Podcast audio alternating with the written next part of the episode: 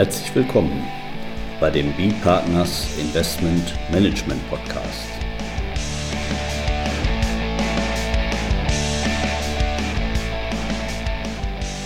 Immer wieder Mittwochs, kurzer Wochenrückblick, was in unserer Beratungspraxis besonders interessant war. Unser Thema heute, die PRIP-Verordnung auf dem Prüfstand mit Harald Kuhn, Partner bei B-Partners. Und Carsten Bödecker, Partner bei B-Partners. Ja, PRIP-Verordnung. Das ist ja ein toller Name. Bevor wir damit starten, beantworten wir vielleicht mal eine Frage, die an uns herangetragen ist. Warum fangen wir denn damit Punkrock an? Und während, während ich danach dann so langsam starte und äh, das Thema da einläute. Ja, und das liegt daran, wir senden ja aus Düsseldorf, wir haben ein Büro in Luxemburg, in den in Düsseldorf. Wir senden hier aus Düsseldorf. Und Düsseldorf, das ist natürlich die Heimat des Punk. Ne? Die Toten Hosen. Herr Kuhn, früher Pogo oder nicht Pogo? Das ist lange her. Lange. Das, das ist wahrscheinlich noch vor den Toten Hosen. Ja, ja. Aber daher kommt das eben mit dem, mit dem, mit dem Punk. Was war dabei? Da mussten wir leider irgendwas aus der anonymen Masse rausholen, weil von den Toten Hosen zu lizenzieren, da haben wir gar nicht, haben wir gar nicht angefragt. aber aber nochmal zurück, PRIP. Wo, wofür steht das überhaupt? Äh, Die ja. Abkürzung. PRIP ist das Akronym für äh, Packaged Retail Investment and Insurance Products, also verpackte Anlageprodukte für Kleinanleger. Die äh, PRIP-Verordnung, mit der wir uns ja heute befassen, äh, ist eine EU-Verordnung, also unmittelbar anwendbar in den Mitgliedstaaten, die äh, regelt im Kern, dass jeder Anbieter äh, und Vertreiber eines solchen Produkts ein Basisinformationsblatt zur Verfügung stellen muss, das hier die, die äh, Anleger in Deutschland, die Privatanleger kennen als, als wesentliche Anlegerinformationen äh, in der, in der OGAF-Welt. Der Zweck der Übung ist, dass letztendlich der Fonds oder die, die Wesensmerkmale des Fonds, eine Risikoeinstufung des Fonds, eine Performance-Wiedergabe äh, äh, des Fonds oder bei den PRIP eben auch des Produktes an sich äh, eingedampft auf äh, ein sehr kleines Format zur Verfügung gestellt werden, vereinheitlicht. Das soll also den Kleinanlegern ermöglichen, ihre Investmentprodukte äh, nebeneinander zu legen und äh, sehr komprimiert einen Vergleichsmaßstab zu haben, wo sind da die Risiken, wo sind die Chancen, wie ist die Performance, wie tickt das äh, Vehikel bzw. das Produkt. Ähm, und äh, der, der Sache nach ist es der, äh, also ich verstehe das immer so, es ist der Nachfolger ähm, des äh, vereinfachten Verkaufsprospektes, den es ja für OGAF äh, mal gegeben hat, weil die Verkaufsprospekte immer länger wurden, die auch dann keiner mehr liest. Ähm, ja, da, wurde da, der vereinfacht ins Leben gerufen, das, der dann das, auch immer länger wurde. Ja, da, das, ist eben das Thema. Ne? Die haben immer halt so an sich dass die immer länger werden. Immer mehr Risikohinweise, mhm. auch nicht unbedingt in böser Absicht. Man, die, es mehren sich ja auch dann die Klagen mhm. vor den Gerichten, die dann wiederum zu entscheiden haben, äh, sag mal, ob jetzt hier nicht, äh, ob, ob, ob jetzt, äh, wie die Klimaerwärmung, wie die sich darauf beeinflussen kann, was da für Risiken entstehen. Und das mhm. kann natürlich dann eben auch sehr ausführlich werden, wenn, wo wir jetzt am Anfang schon mal geoutet haben, dass wir jetzt also nicht Generation Z sind, nicht früher auf den Telefonzellen, da stand ja immer drauf, fasse dich kurz. Ich würde mal sagen, das ist hier eigentlich der Leitsatz ja. für diese PRIP. Ja, Basis, für die Basis, Basis grundlegend. Beschränke dich auf das Grundlegende. Maximal drei Seiten. Das Maximal drei Seiten. Verordnung.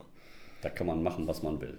Ja, ist, der, ist, die, ist, die, Zeilengröße auch vorgegeben oder kann da dann versucht werden, noch zu optimieren? Wird wahrscheinlich auch vorgegeben sein. Ne? Böse äh, Frage jetzt. Genau, die, die, die Antwort ist aber auch dann, äh, ganz ehrlich, äh, weiß ich nicht. Aber wenn ich Verordnungsgeber wäre, hätte ich das spätestens auf Ebene der Delegiertenverordnung geregelt, dass man da nichts kleiner als, was weiß ich, acht Punkt nimmt. Ja. Also in der Ausbildung war das so. Hausarbeiten mussten mindestens acht Punkt Schrift haben. Weil also, einige Genauso wie bei den nicht verschreibungspflichtigen oder verschreibungspflichtigen Medikamenten und der Werbung ja. darf nicht so schnell vorgelesen werden, dass man es gar nicht mehr versteht. Genau. Ja. Ja, ja also darum äh, geht es heute. Die Basisinformationsblätter oder äh, eigentlich die Rechtsgrundlage, die PRIP-Verordnung. Ähm, im, im Lang, die Langfassung ist die Verordnung EU Nummer 1286 aus 2014. Den Rest spare ich mir, das, das äh, können wir uns eh nicht merken. Ist wie gesagt ein, eigentlich ein, ein, äh, ein, ein Institut zum Schutz der Kleinanleger. Äh, dann ist natürlich die Frage, warum beschäftigen wir uns damit? Kleinanleger ähm, haben wir eigentlich selten äh, in unserer täglichen Arbeit äh, auf dem Schreibtisch liegen. Naja, die Anleger ohnehin nicht. Ne? Das war jetzt eine sehr unglückliche Ach, Formulierung. Wir hatten jetzt zuletzt ja auch Podcast mit, mit LTIF, zum Beispiel sagen wir, das alternative Investmentuniversum, auch für den Privatanleger.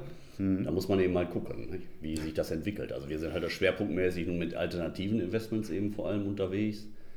Und ja, da ist es eben bisher häufig so, dass da eher größere Einstiegsvolumina gefragt sind. Ja, aber, und äh, rechtlich ist der Haken an der Sache, dass äh, wir hier im Inland in Deutschland AIF vertreiben dürfen, äh, Spezial-AIF vertreiben dürfen an professionelle Anleger und an semiprofessionelle Anleger. Äh, die semiprofessionellen Anleger, äh, die gibt es aber unter der AIFM-Regulierung nicht. Die äh, Richtlinie kennt nur professionelle Anleger, dafür gibt es einen Vertriebspass und alles andere sind eben aus Sicht der AIFM-Richtlinie Privatanleger und aus Sicht der PRIP-Verordnung auch. Das heißt, in dem Moment, in dem ein, ein ausländischer Fonds hier im Inland auch an semiprofessionell vertrieben werden soll, also das, das gilt für inländische natürlich genauso, äh, muss der äh, Anbieter ein Basisinformationsblatt nach der PRIP-Verordnung äh, vorlegen und dem Anleger auch vor äh, Vertragsschluss, also vor der Zeichnung, zur Verfügung stellen. Wer sind semiprofessionelle Anleger? Das ist dann die Folgefrage. Na, viele bleiben nicht übrig. Technisch gesehen kommen insbesondere Stiftungen und Versorgungswerke in Frage, weil die äh, professionellen Anleger die geborenen professionellen Anleger sind verkürzt gesagt alle, die sowieso reguliert sind. Das sind also Fonds, äh, Pensionseinrichtungen, die unter der äh, EBAF-Richtlinie äh, reguliert sind, äh, Kreditinstitute, große Unternehmen mit äh, bestimmten Bilanzkennzahlen, wenn die erfüllt sind, sind auch noch geborene professionelle Anleger und dann besteht auch die Möglichkeit, sich dazu zu erklären. Dazu muss der sogenannte gekorene professionelle Anleger einmal in der Lage sein, das Investment äh, einzuschätzen, die Risiken äh, beurteilen zu können und muss genug Expertise haben, um zu wissen, was er da tut. Und zum anderen muss er äh, zwei von drei Kriterien erfüllen, die meiner Meinung nach in der Regel von, ja, wie soll ich sagen, von, von dem Bereich der Anleger, der nicht sowieso professionell ist, auch eigentlich in der Regel erfüllt werden können, nämlich äh, ein, ein, Vermögen bankmäßig verwahrt, also ein, ich habe einfach ein Vermögen in Finanzinstrumenten, Wertpapieren von mindestens 500.000 Euro und eine ausreichend lange Erfahrung in der Vermögensanlage in Finanzinstrumenten. Und das bringen eigentlich äh, jedenfalls unsere Mandanten ohne weiteres mit, wenn sie nicht ohnehin schon als Professionelle eingestuft werden. Ähm, ja, die PRIPS-Verordnung ist 2014 äh, in Kraft getreten. Anzuwenden ist sie nach ein paar Querelen äh, und einer Verlängerung äh, seit 2018. Dann gab es noch hier diesen, diesen fehlenden Gleichlauf, weil die Level 2-Regelungen nicht fertig waren, diese delegierten Verordnungen, die sich ganz konkret mit den Inhalten dieses Basisinformationsblatts beschäftigen, wie die Performance gerechnet wird, wie die Kosten anzugeben sind und so weiter. Und nun ist es soweit, dass die 2021 die EU-Kommission den Review angestoßen hat, der PRIP-Verordnung aus dem Jahr 2014. Angefangen hat sie damit, indem sie einen sogenannten Request for Advice an die europäischen Aufsichtsbehörden, die ESAs, adressiert hat, die dann Input liefern muss. Das ist äh, eine ihrer gesetzlichen Aufgaben. Und zwar bis Ende April 2022. Die ESAs drehen sich in diesem Fall um und äh, geben die von der Kommission adressierten Fragen weiter äh, vereinfacht in den Markt. Das heißt, die machen einen sogenannten Call for Advice und äh, konsultieren diese Fragen und lassen sich eben Input von den Marktteilnehmern, Verbänden, Fondsanbietern, äh, aber jedermann kann sich dazu äußern. Wie war denn der Input? Der Input war äh, ja fruchtbar. Also, man, äh, man, die, die, sind auch weitgehend öffentlich abrufbar. Oder anders gesagt, die, die nicht zugestimmt haben, dass, der, dass die Responses veröffentlicht werden, die kann ich jetzt auch nicht sehen in der äh, Liste, aber auf der Seite der ESAS äh, kann man eben das ganze Feedback abrufen. Also positives Feedback. Summa summarum. Mm, ich habe sie mir jetzt nicht alle angeguckt. Äh, oder anders gesagt, der Anlass, ähm, warum wir das Thema jetzt mal aufgegriffen haben, ist eigentlich das Feedback äh, nicht von einem Marktteilnehmer, sondern äh, von der das SMSG, also die Securities and Markets Stakeholder Group. Das ist letztendlich kein Marktteilnehmer, sondern ein Gremium von 30 Leuten, das die ESAs berät. Die werden von der ESMA ernannt. Das habe ich mir jetzt hier mal notiert, das hatte ich so auch noch nicht recherchiert. 14 Finanzmarktteilnehmer, Arbeitnehmervertreter, Verbrauchervertreter, Nutzer von Finanzdienstleistungen wobei ich den Unterschied nicht sehe, Unternehmensvertreter, immerhin mit zwei von 30 vertreten und äh, vier Akademiker, insofern unabhängig. Äh, ja, und die SMSG hat am 7. Januar äh, ihren Input geliefert und das haben wir mal zum Anlass genommen, uns das anzugucken, ob da was äh, Spannendes drinsteht, ob wir daraus irgendwelche äh, Handlungsempfehlungen ableiten. Ähm, kann ich mal vorwegnehmen, derzeit noch nicht. Äh, da muss man mal sehen, was im weiteren Prozess dieses Reviews passiert. Wir haben jetzt hier nur ein paar Punkte mal äh, herausgepickt, die äh, mir so, die ich so nicht auf dem Radar hatte und die ich eigentlich ganz spannend fand. Der erste Punkt ist von der SMSG angesprochen, die Akzeptanz. Die verweisen auf eine Studie, die ein Wissenschaftler, ein, ein Hochschulteam hier in Deutschland gemacht hat. Und das hat zutage gefördert, dass 69 Prozent der Befragten das Kit nicht einmal lesen. Äh, es gibt also hier ganz klar ein Akzeptanzproblem. Das, äh, hier wird ein, äh, regulatorisch eine Offenlegung, ein Informationsblatt gefordert, das offenbar die weitaus größte Mehrheit der, der Investoren überhaupt nicht zur Kenntnis nimmt, noch nicht einmal liest. Der Anteil der Leute, die, das, die dem keine Bedeutung beimessen, ist noch größer. Ja, in der Fußnote wird auch noch eine Umfrage des Deutschen Derivateverbandes hingewiesen, der äh, ähnliche Ergebnisse hat. Also die Kenntnisnahme ist minimal. Das heißt, äh, das PRIPS-Kit, wie das auch genannt wird, läuft äh, gerade ins Leere und der Review ist also durchaus angebracht. Äh, aus meiner Sicht kein Thema für die äh, semiprofessionellen Anleger. Im Wesentlichen, soweit wir das sehen, ähm, basieren Anlageentscheidungen äh, da nicht auf einem Dreiseiter, in dem das äh, unglaublich komprimiert dargestellt wird, sondern auf einer ganz normalen rechtlichen, steuerlichen Due Diligence. Na gut, das wird der Privatanleger natürlich auch nicht so bringen können.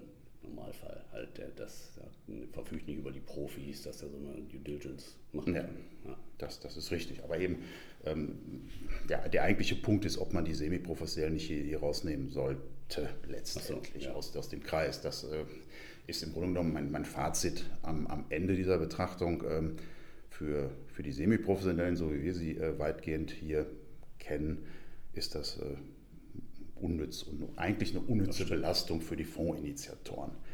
Äh, und die äh, ganze Konzeption ist eben ganz klar ausgerichtet auf Kleinanleger, die sozusagen im Worst Case den Prospekt nicht lesen, zu lang, zu umfangreich, zu umfassend, sondern tatsächlich auf diesen Dreiseiter gucken, sich damit ein Bild machen, neben andere Dreiseiter legen und daraus eine eigene Anlageentscheidung ableiten. So der Idealfall. Also sollte eigentlich beschränkt werden, dann, wenn ich das immer richtig jetzt mitnehme, nach Ihrem äh, Fazit sollte das beschränkt werden auf Publikumsfonds letztlich und deren Anleger, die brauchen den PRIP und die Spezialinvestmentfonds, die ja den professionellen und in Deutschland aber auch eben semi-professionellen mhm. Anlegern offen stehen, da sollte man sich was anderes einfallen lassen.